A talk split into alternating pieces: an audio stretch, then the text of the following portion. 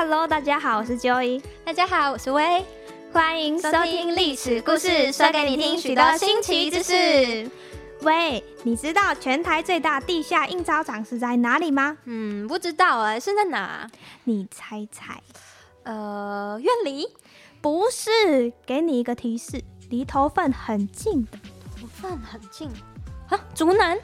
对，哎呦，看来你还记得上礼拜的内容哦。好，拜托，我讲的这么起劲，当然要记得啊。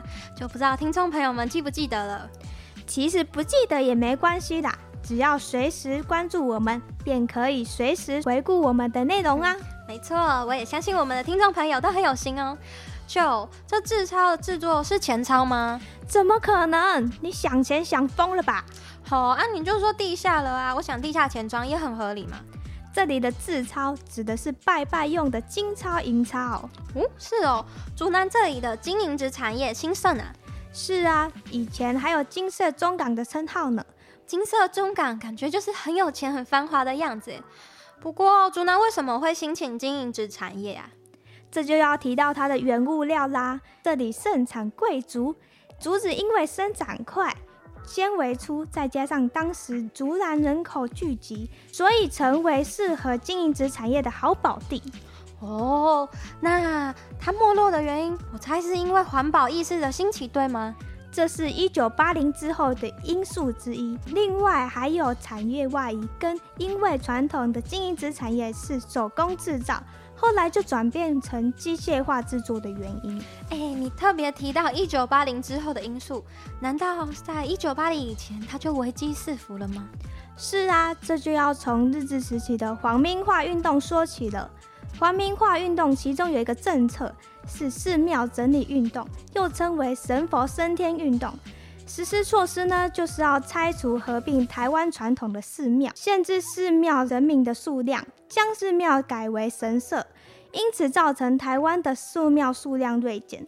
在寺庙锐减的情况下，自然新纸的需求量也就减少了。哦，那为什么说是地下印钞厂啊？据说是因为有业者与日本关系良好。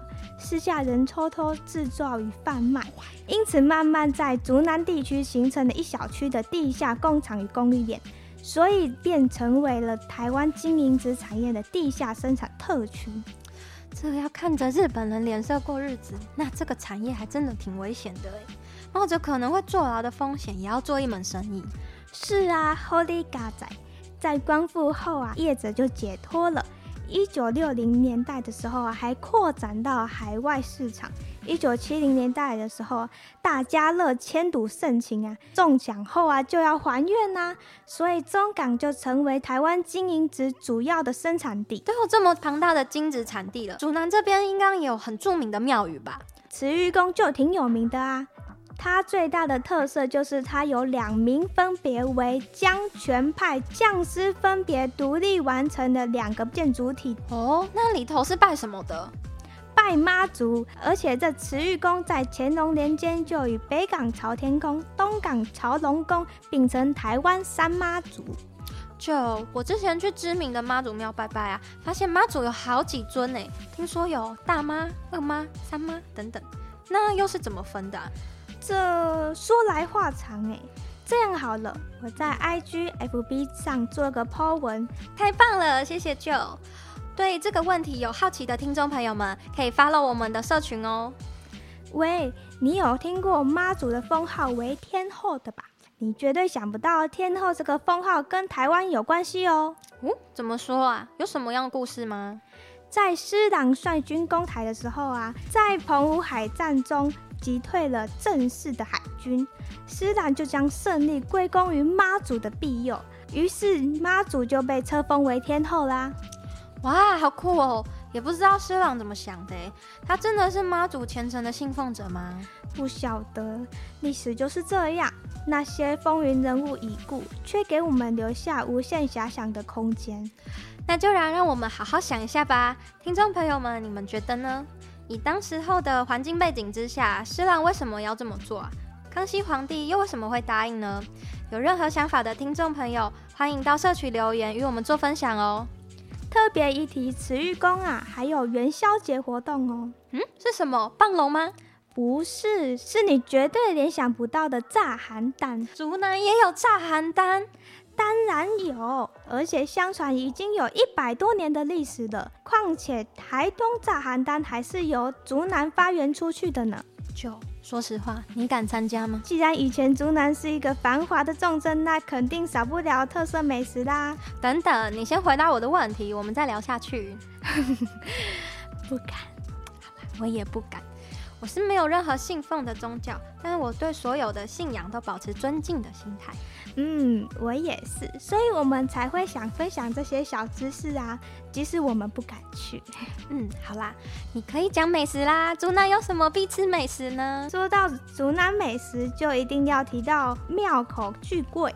庙口巨贵是在慈玉宫附近吗？没错。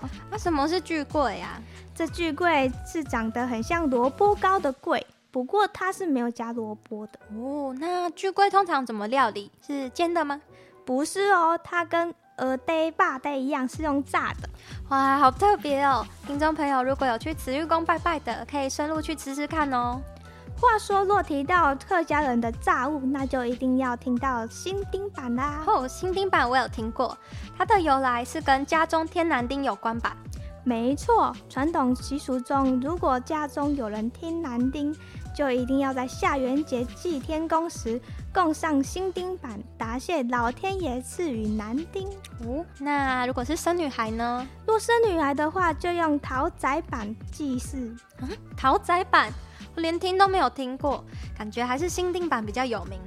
嗯，应当是因为客家传统观念重男轻女的关系在吧？现在我们来说说外妈祖。嗯，外妈祖也是在慈玉宫里面吗？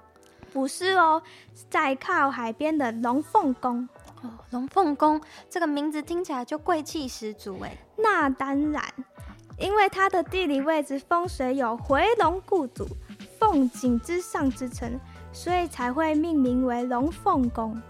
两间著名的妈祖庙都在竹南，这龙凤宫是有什么跟慈玉宫不一样的吗？龙凤宫有约十二层楼高的宏伟妈祖塑像哦。从塑像顶部眺望，可以看到辽阔的台湾海峡。哇，我光是想象就感到震撼哎！你说这边离海边挺近的，那这边有渔港吗？有的，这里的渔港是全台唯一位于海线纵贯线沿海的渔港哦。龙凤渔港每年都会举办欢乐龙凤千古趣，想要体验千古的听众朋友们，可以追踪我们的 IG、Facebook。此活动时间落定下来，会立刻报好你在哦。千古就是一种捕鱼的方式吧？是啊，当地希望借此活动啊，可以让后辈了解早期先民资源有限，在生活认真打拼之下，因而更能惜福感恩的精神。真是一个很有意义的活动呢，可以让人在这个体验活动中体验到先人的辛劳。近年也跟竹南啤酒厂做结合，推出啤酒节活动。嗯，竹南有啤酒厂哦？有，竹南的啤酒厂是台湾烟酒公司所有的厂区里面面积最广、产量最多的啤酒厂。那进去里面要门票吗？不用，是免门票的哦。园区外面有超多的装置艺术。特别一提的是啊，有一个台湾生啤酒的装置艺术，是由旧有的烟囱改造而成的，足足有十八公尺高，是目前台湾最大的啤酒装置艺术。哦，看来竹南这边不止妈祖大，啤酒也是最大的。园区里面也有啤酒文物馆，提供游客台湾啤酒发展历程的知识介绍。哇，真是太棒了！听众朋友们，你们在喝啤酒的时候会观察啤酒吗？你们知道啤酒有分很多种吗？想了解更多啤酒的资讯，就来一趟竹南啤酒厂吧。喂，你知道台湾早期烧制自制陶所用的陶炉叫什么吗？嗯，官窑。我们哪来的胆子敢冒犯皇威啊？官窑是中国那边的称呼，我们从官窑来发想好了。官窑又称为什么？呃，龙窑，哎呦，不错哦，就叫龙窑。而台湾那时候要悲称中国是龙，所以龙还没升上天的时候叫什么？蛇。哦，所以我们才叫做蛇窑。Bingo，其实这里不只有蛇窑，还有许多各式各样的窑哦。哦，有哪些呀？讲一下他们的创作窑好了。化石窑的化石写成一个字成的一个简体字叫什么？嗯，上面一个化，下面一个石，嗯，是华。没错，窑主名字里面就有一个华，又因窑主非常喜欢化石，想要将陶烧得跟化石一样美，所以就故称为化石窑。那苗栗有传统窑炉吗？叫什么啊？叫灯窑，又称为木仔窑，跟日本人有关系哦。日本人称为这种倒 U 字型的窑称为灯，所以这种窑就称为灯窑。哇，灯窑可真特别啊！